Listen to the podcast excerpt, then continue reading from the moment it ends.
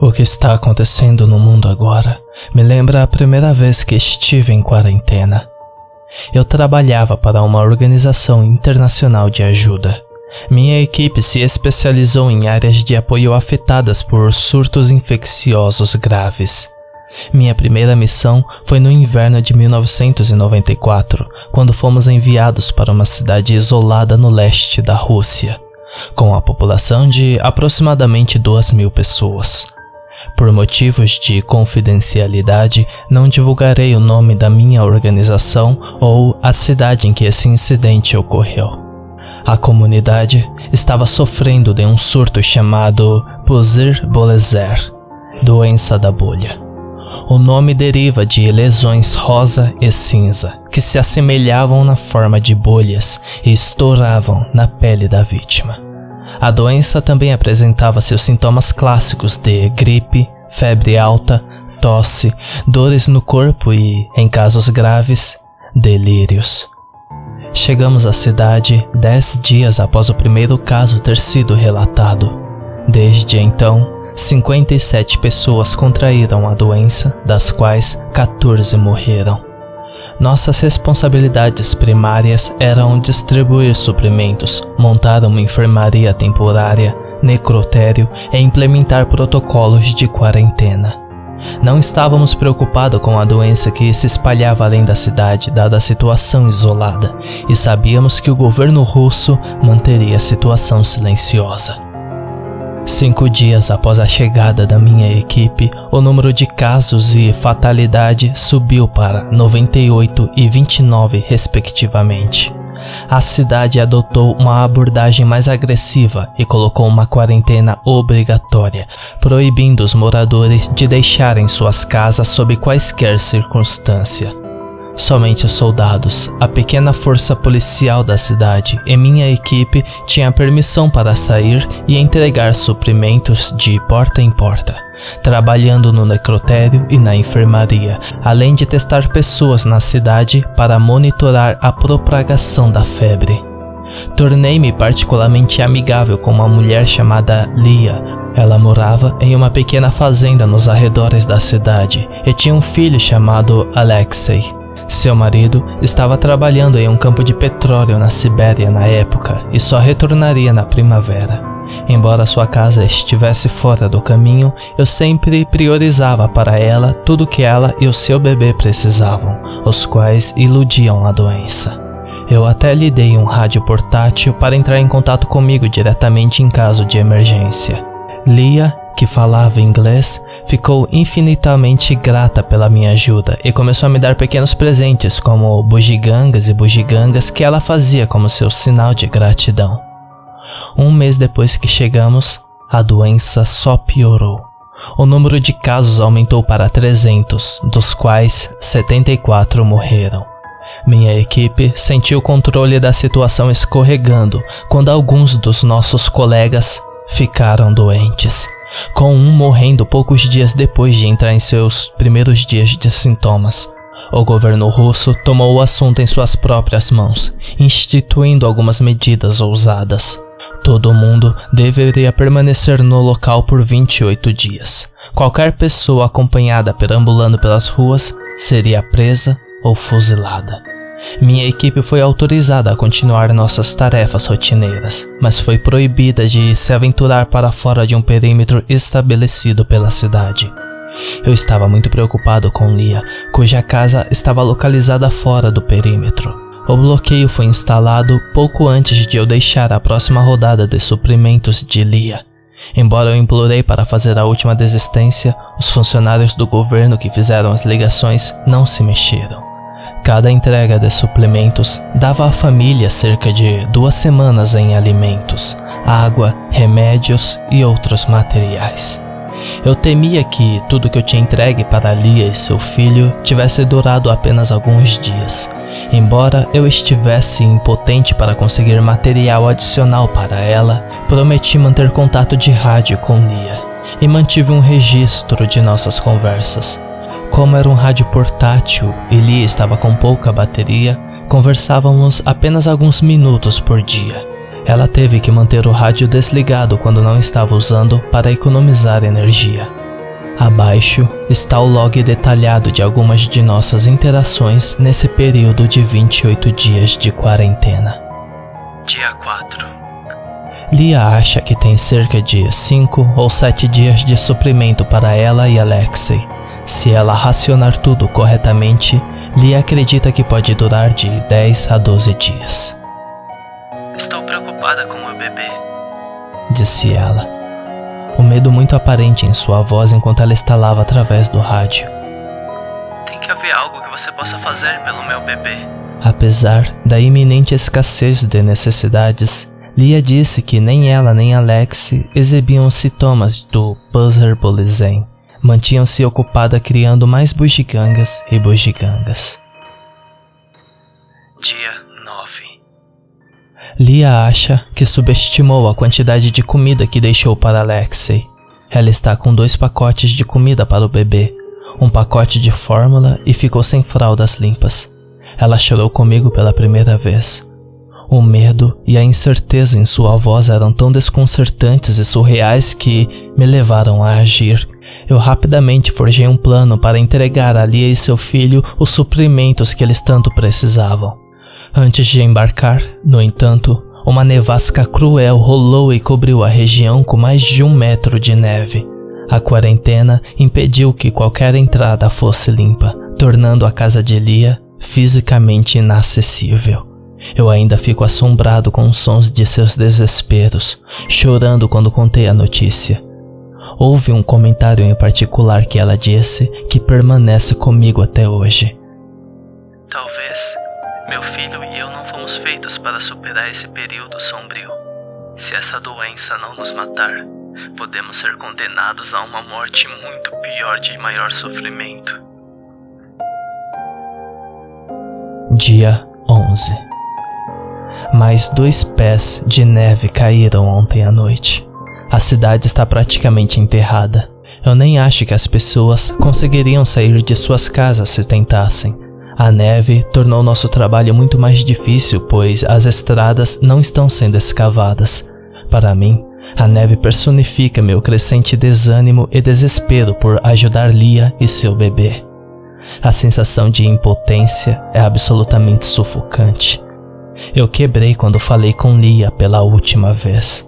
Ela está com tanto medo. Embora ela entenda que eu não possa alcançá-la, parte de mim não pode deixar de me preocupar com sua situação atual. Dia 14 Lia ficou sem suprimentos para si mesma. O fato dela ter conseguido fazer com aquele pouco durasse tanto tempo foi algo notável e certamente um testemunho de sua perseverança. Ela disse que Alexei só tem algumas colheres de comida para seu bebê. Ela não tem fórmula ou fraldas. O bebê estava chorando constantemente quando falei com Lia. Cada soluço e gemido enviava calafrios para minha espinha e formava um nó em meu estômago. Não tenho certeza da eficácia dessa quarentena, já que o número de casos aumentou para 900, quase metade da cidade. A mortalidade é de 350. Esta doença não poupa ninguém, mas sou pelo menos grato por não ter alcançado Lia e Alexei. Talvez morar nos arredores da cidade fosse uma bênção para eles a esse respeito. Mas como Lia disse, poderia ser um precursor de uma morte mais antagônica. Dia 15 Lia deu a Alexei o resto de sua comida. Agora eles estão completamente sem suprimentos. Ela passou a nossa conversa chorando e culpando a si mesma por colocar seu filho nisso, e continuou perguntando por que ela não estava mais preparada. Eu tentei confortá-la, mas Lia estava inconsolável. Não dormi nas últimas duas noites. Não consigo tirar Lia e o filho dela da minha cabeça. A apreensão, culpa e tristeza pesaram sobre mim, especialmente porque nossas interações por rádio não parecem tão tranquilizadoras. Não como muito ultimamente. Não parece certo saber que pessoas como Lia e seu bebê não têm acesso aos mesmos meios. Parte de mim espera contrair o Puser Bolizer para não ter que ouvir o sofrimento deles.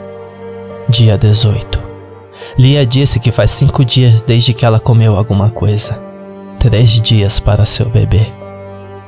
Tudo que eu quero é acabar com o sofrimento do meu bebê. Lia soluçou para si mesma quando conversamos hoje. Eu não me importo se conseguir sobreviver a isso. Eu só quero que o sofrimento de Alexei pare. Porque alguém tão novo nesta terra deve receber a mão mais implacável da vida. Tudo que eu posso fazer é dizer a Lia para levar as coisas um dia de cada vez e garantir que tudo ficará bem. Eu sei que Lia pode sentir a falsa esperança da minha voz. O choro do bebê soa como gritos de pura agonia que pioram a cada dia, como se a pobre criança estivesse sendo fisicamente torturada. Um pedacinho de mim morre toda vez que Lia e eu nos falamos. Parte de mim se pergunta se essa sujeição ao sofrimento contínuo de Lia e seu bebê é uma punição por algum mal que cometi anteriormente. Não sei o que eu poderia ter feito ou dito para merecer uma penitência tão desmoralizante. Dia 19. Acho que Lia está em seu pior momento. Ela balbuciava sem rumo sobre como estava com fome ou fazendo suas bugigangas e bugigangas e antecipando a volta do marido da Sibéria que ele faz é chorar. Disse Lia quando perguntei sobre o bebê. Eu deixei no berço no andar de cima para que eu possa consolar-se com seus gritos e gritos infernais. Não posso fazer nada para aliviar a dor do meu filho. Aceitei essa realidade, embora ele fique mais fraco a cada dia, mas seus choros estão se tornando mais penetrantes e insuportáveis. Estou com muita fome também. Estou com tanta fome.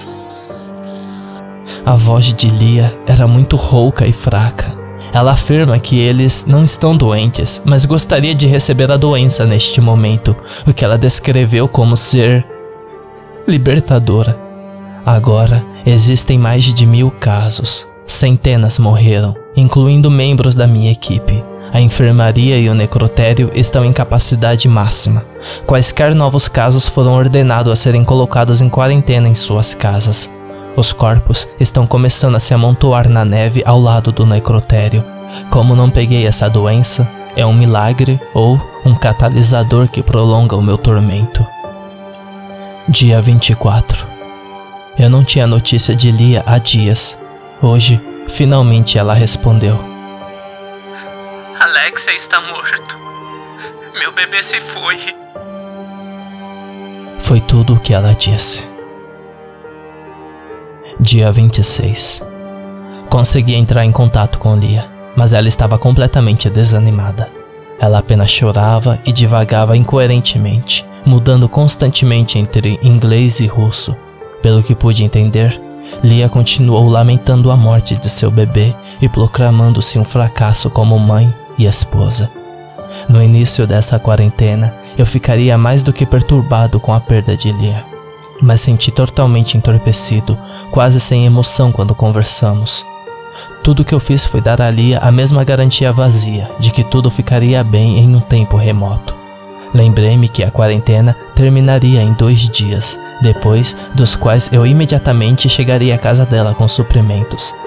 Ela não parecia se importar ou ouvir. Provavelmente sabia que nem eu acreditava em minhas próprias palavras. Esta doença não teve que infeccionar todos para infligir a dor. O que experimentei aqui vai atormentar minhas memórias por anos. Embora eu esteja sobrevivendo, estou morto há muito tempo por dentro. É incrível que Lia tenha passado tanto tempo sem comida. Eu sinceramente espero que ela não sucuba ao peso de perder seu filho e desista, especialmente com mais dois dias restantes. Ela precisa permanecer forte para manter viva a memória de seu filho. Dia 28. A quarentena foi finalmente levantada, mas ainda vai demorar algum tempo até que eu possa chegar à fazenda de Lia. O número de novos casos está diminuindo, mas o número de mortos ultrapassou 700. Mais de 75% da cidade adoeceu. É difícil dizer se a quarentena realmente funcionou, mas estamos confiantes de que a cidade acabará se recuperando. Trabalhamos freneticamente para escavar as ruas da cidade e começar a fornecer suprimento para as famílias. Tentei telefonar para Lia, deixando que ela soubesse que a quarentena acabou e que eu estaria na casa dela o mais rápido possível. Ela nunca respondeu. Demorou mais dois dias até eu finalmente chegar à fazenda de Lia. Eu e dois dos meus colegas corremos para a casa dela com a reposição completa de suprimentos. A porta da frente estava destrancada e, quando entramos pela primeira vez, fomos atingidos por uma parede de fedor podre, contendo os diferentes odores de fezes e decomposição. Pacotes de fraldas, panos e roupas infestados de fezes estavam empilhados em alguns cantos do quarto. Algumas seções das paredes estavam cobertas por profundas marcas de arranhões, barulhos, juntamente com manchas de fezes que parecia ser sangue. A casa estava em vários graus de desordem, parecendo que Lia fez uma birra enorme e destruiu parte de sua casa no processo. Encontramos Lia enrolada em um canto da sala de estar. Ela estava atolada de imundície, parecendo que não tomava banho ou dormia há dias. Ela surpreendentemente não estava tão frágil quanto previa de desnutrição, mas foi completamente checada mentalmente. Lia pareceu me reconhecer e sinalizou que queria me dar algo que estava apertando firmemente. Quando estendi minha mão, ela deixou cair uma pequena bugiganga branca na forma da letra A, do tamanho de um quarto.